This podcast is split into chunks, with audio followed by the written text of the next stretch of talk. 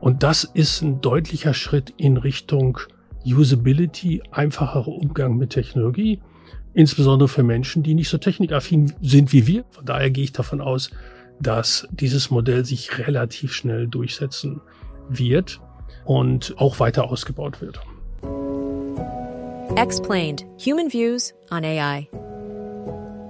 Der KI-Podcast der Telekom. Hallo zusammen und willkommen zu einer neuen Folge von Explained Human Views on AI, dem Podcast der Telekom, in dem sich alles um KI dreht.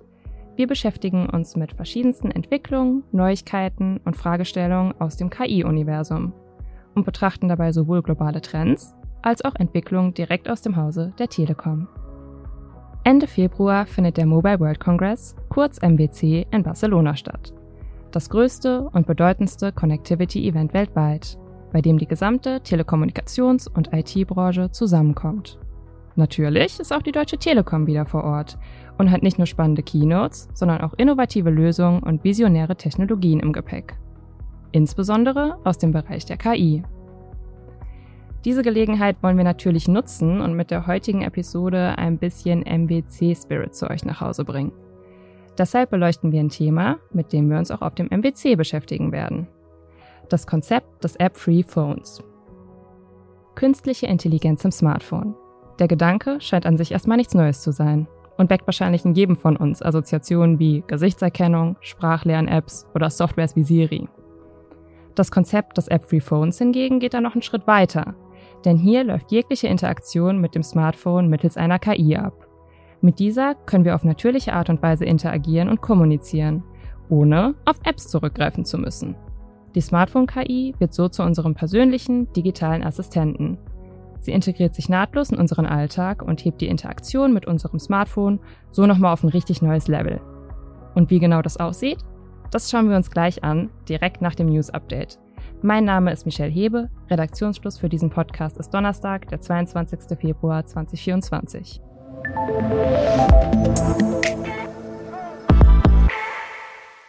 Könnte künstliche Intelligenz das politische Meinungsklima und Wahlen beeinflussen? Davon gehen 43 Prozent der Deutschen aus. Etwa genauso viele Menschen sind über diesen vermuteten Einfluss besorgt. Das zeigt eine aktuelle Studie der Telekom. Das Thema ist relevanter denn je. Im Superwahljahr 2024 gibt fast die Hälfte der Weltbevölkerung ihre Stimme ab. Auch in Deutschland wird in mehreren Bundesländern gewählt. Die deutschlandweite Befragung der Telekom zeigt zudem, wer KI-Tools nicht nutzt, neigt dazu, ihren Einfluss zu unterschätzen. Das gilt sowohl für die Chancen als auch für die Risiken künstlicher Intelligenz. OpenAIs neueste Innovation, der Videogenerator Sora, ist seit ein paar Tagen in aller Munde. Der Chat-GPT-Betreiber verspricht, hiermit Videos aus einfachen Textaufforderungen erstellen zu können. Erste veröffentlichte Beispielvideos zeigen beeindruckende und komplexe Renderergebnisse, wenngleich mit teils grotesken Darstellungsfehlern. Das Unternehmen gibt selbst zu, dass es mit der korrekten Darstellung von Physik, Ursache und Wirkung kämpft. Bei aller Begeisterung um die innovativen Möglichkeiten, aber auch Auswirkungen auf die Kreativbranche, gibt es ebenfalls vertraute und ernsthafte Bedenken zum Thema Urheberrechtsverletzungen, Deepfakes und Integrität von Bewegtbildinhalten.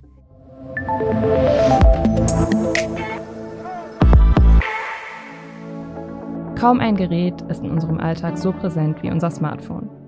Wir interagieren täglich damit, häufig sogar mehrere Stunden am Tag. Und dabei wechseln wir ständig zwischen einer Vielzahl von Apps hin und her. Von der Musik-App ins Internet, von einer Messenger-App zu den Mails oder zu den Anrufen.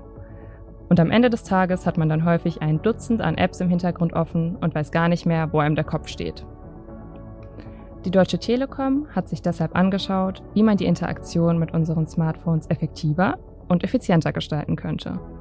Und sich die Fragen gestellt, was wäre, wenn wir nicht ständig von App zu App springen müssten, sondern stattdessen eine künstliche Intelligenz mit den Apps kommuniziert und uns die gewünschten Funktionen und Antworten liefert.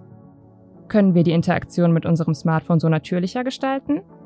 Bei der Suche nach Antworten auf diese Fragen kam das App-Free Phone der Telekom heraus. Das Ada Phone.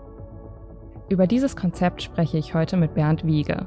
Er ist als Technical Product Manager AI und XR im Product Management tätig. Im Adaphone-Projekt ist er der Architekt. Das bedeutet, dass er die Verantwortung für die Architektur der Lösung innehat, inklusive der Integration von Gen AI in das mobile Umfeld. Und daneben ist er Experte für VR- und XR-Technologien und 3D-Displays. Dementsprechend beschäftigt er sich auch heute schon mit Überlegungen, wie wir Virtual Reality bzw. Augmented Reality und Gen AI zukünftig zu dem, was wir Spatial Computing nennen, verschmelzen können. Willkommen, Bernd. Sehr schön, dass du da bist. Wir Vielen Dank. Uns. Gerne. Und dann steigen wir direkt mal ein, und zwar direkt zu Beginn natürlich mit der Frage, wir sprechen heute über das Konzept des App-Free Phones und wie funktioniert das genau und vor allem auch, welche Rolle spielt KI dabei? Ja, Appless Phone steht für eine neue revolutionäre User Interface Oberfläche auf den Geräten. Dahinter verbirgt sich die Idee, dass wir einen einfacheren Zugang zu all den Apps haben sollten, die sich heute auf den Geräten, aber auch im Web befinden. Und die KI ähm, hat hier bei dem, was wir im Konzeptphone gemacht haben, zweierlei Aufgaben. Äh, Im Prinzip spreche ich meine Absichten äh, über meine äh, über meine Sprache in das Gerät. Oder ich kann das natürlich auch tippen, aber reinsprechen ist einfacher, weil manchmal sind die Prompts doch relativ lang. Und hier brauche ich zunächst mal eine KI, die das ähm, Language Processing macht, also das eigentlich Machine Learning Algorithmus, der meine Sprache versteht, in, in Text umwandelt und der Text wird dann zu dem Agent geschickt, äh, der mein, meine, mein Anliegen umsetzt. Ähm, das zweite ist, dass es ähm, hier bei unseren Partnern äh, künstliche Intelligenz gibt, die anstatt mit Sprache umgehen zu können, mit Applikationen und Webseiten umgehen können. Das Stichwort ist hier Large Action Models. Das heißt, das sind ähm, Transformer, KI-Modelle, die nicht mit Text trainiert werden, sondern im Prinzip Menschen dabei beobachten, wie sie Applikationen und Webseiten bedienen und dadurch lernen, wie man das macht. Und die Hoffnung dabei ist auch, dass sie, was man in der KI gerne sagt, generalisieren. Das heißt, über die Trainingsdaten hinaus lernen, wie man mit Webseiten umgeht. Sprich, wenn ich irgendwann als Kunde auf eine Webseite stoße, die nicht in den Trainingsdaten der KI war, soll die KI dennoch in der Lage sein, mit dieser Webseite umzugehen. Okay, also ist der Hauptunterschied zum normalen Phone eben, ich interagiere mit der KI, ich spreche mit ihr und ich habe trotzdem die Möglichkeit, auch per Tippen mit dem Handy Richtig. zu interagieren. Ja. Mhm. Und wenn wir jetzt über die konkreten Vorteile für Nutzer und Nutzerinnen nachdenken, wie verbessert sich da das Erlebnis für die Nutzer und Nutzerinnen? Ja, da kann ich gerne ein Beispiel anbringen, was mir ähm, letzte Woche oder letztes Wochenende selber passiert ist. Meine Tochter hatte einen Reitunfall gleich vorweg, ist nichts Schlimmes passiert. Aber anfangs war das nicht klar. Ich bekam einen Anruf äh, von dem Reitstall, ich sollte kommen, es wäre auch ein Notarztwagen unterwegs und ich bin hingefahren und sah noch, wie sie so in den Krankenwagen mit Blaulicht verfrachtet wurde. Und da wurde ich natürlich schon nervös. Und der ähm, Arzt hat mir dann gesagt, dass sie in das ähm, INZ nach Bonn fahren und äh, habe ich gesagt, okay, ich fahre auch dahin. Dann habe ich mich aber aus Vernunftsgründen entschieden, nicht hinter dem Blaulichtfahrzeug herzurasen, sondern vernünftig und langsam zu fahren, mich also selber zu zwingen, ruhig zu bleiben.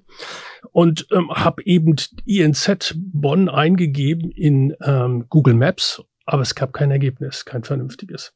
Okay, was habe ich gemacht? Dann bin ich zu Google Search rübergegangen, habe es da eingegeben da kamen mehrere Antworten, wie das immer so ist. Dann musste ich erst mal lesen, bis ich einen Eintrag gefunden hatte, wo dieses INZ auftauchte.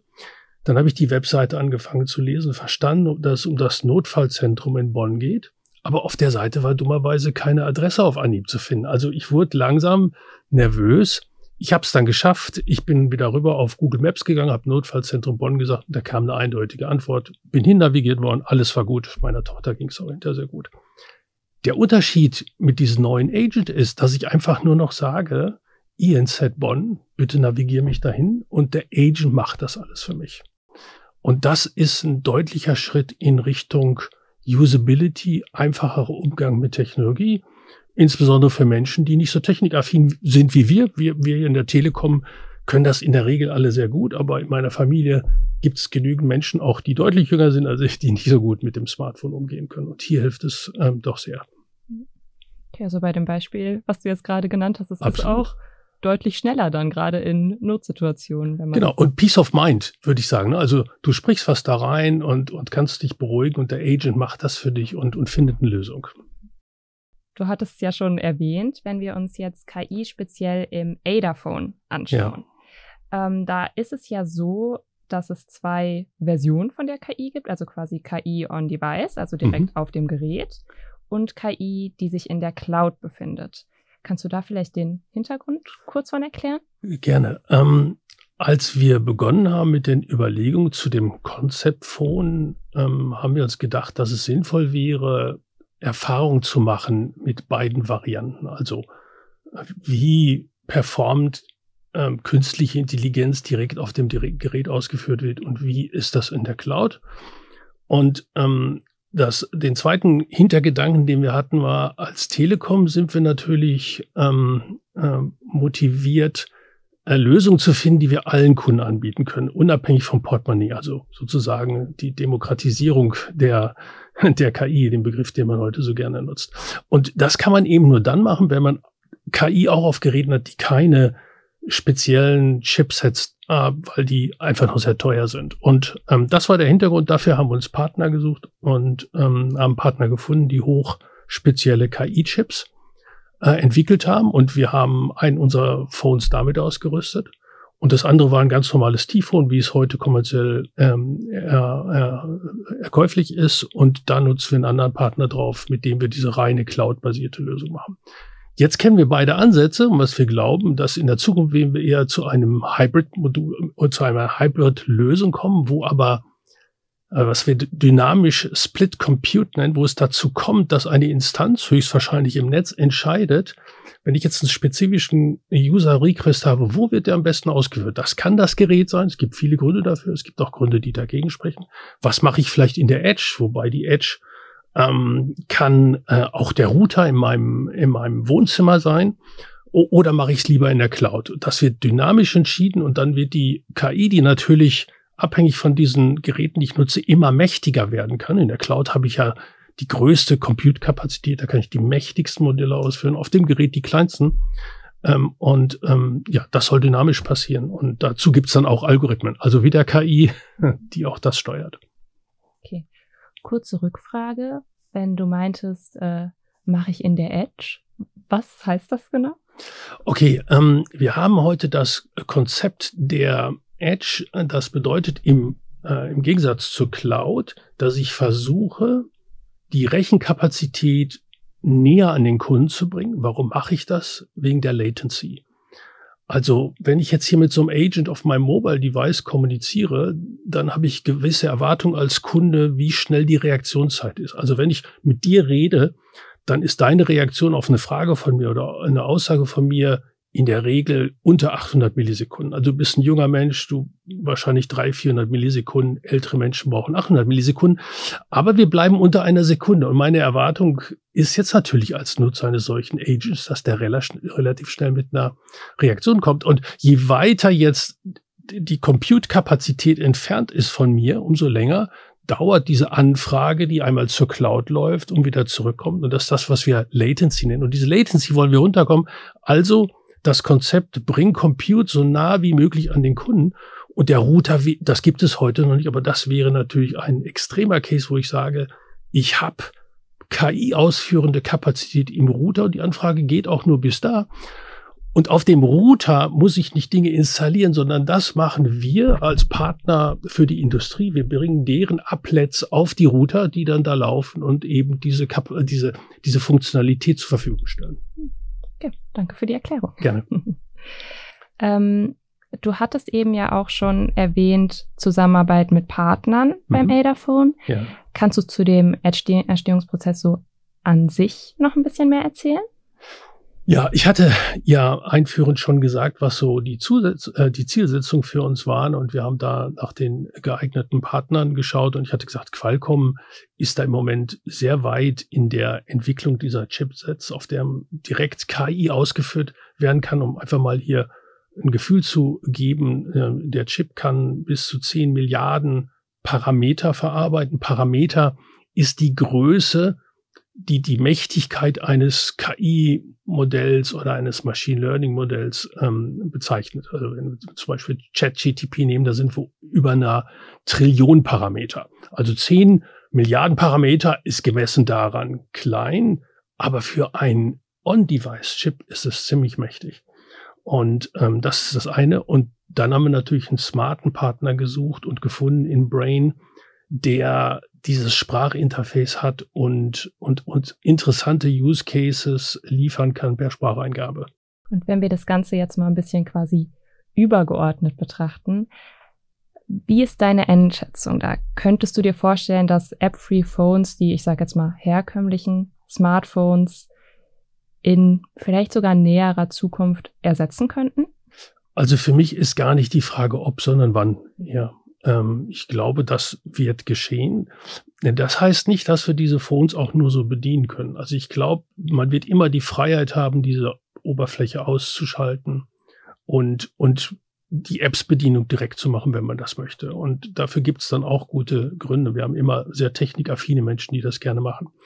Aber der Großteil von uns wird die Convenience, und wir alle wissen, Convenience ist immer überzeugend, wird die Convenience schützen, äh, schätzen, die er durch diese Fähigkeit bekommt. Und von daher gehe ich davon aus, dass dieses Modell sich relativ schnell durchsetzen wird ähm, und ähm, auch weiter ausgebaut wird.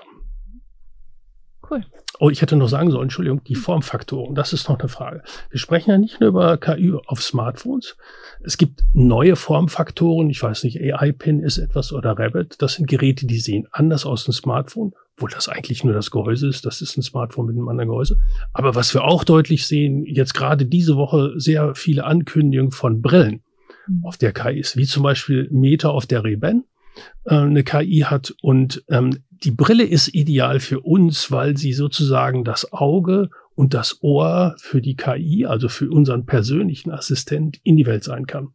Ähm, besser als das zum Beispiel ein Smartphone kann, was ich in der Tasche habe. Die Kamera in der Tasche kann ich sehen, das Mikro kann nichts hören, aber die Brille, die kann das schon. Da sehen wir große Vorteile. Vielleicht dann als letzte Frage, die dazu vielleicht ja. ganz gut passt auf welche Tech-Innovation im Bereich der KI freust du dich denn die nächsten Jahre am meisten? Also ähm, ich bin davon überzeugt, dass dieses Thema Personal Assistant sehr interessant wird in den nächsten Jahren. Heute kommunizieren wir ja mit diesen Large Language Modellen in einer bestimmten Form. Wir stellen Fragen und bekommen Antworten. Aber was wir heute nicht tun, ist sozusagen ein Offloading von lästigen Aufgaben an eine KI. Und darum geht es ja bei den Personal Assistants. Also zum Beispiel buchen mir bitte einen Urlaub ähm, und zusammen mit meinem Freund Tom und plane äh, verschiedene äh, Wandertouren. Die KI weiß dann, weil sie personalisiert ist, wo ich gerne Urlaub mache, was vielleicht meine Unterkunft oder eine typische Unterkunft, die ich gerne wähle. Sie kann in meinen Kalender gucken, wann ich Urlaub eingetragen habe. Sie kennt Tom, der ist vielleicht nicht so der tolle Wanderer, also plant sie Wanderungen für mich, die nicht so anspruchsvoll sind. Und wenn man das will, man muss das wollen natürlich, aber wenn man das will, kann das sehr mächtig sein, weil man ähm, dann sich konzentrieren kann auf andere Dinge, die vielleicht wichtiger sind, als diese nitty-gritty Details von Planungsprozessen etc. auszuarbeiten. Also ich freue mich schon drauf, wenn dann eine KI meinen Urlaub für mich plant. ich mich auch. Super, dann vielen, vielen Dank dir fürs Dasein.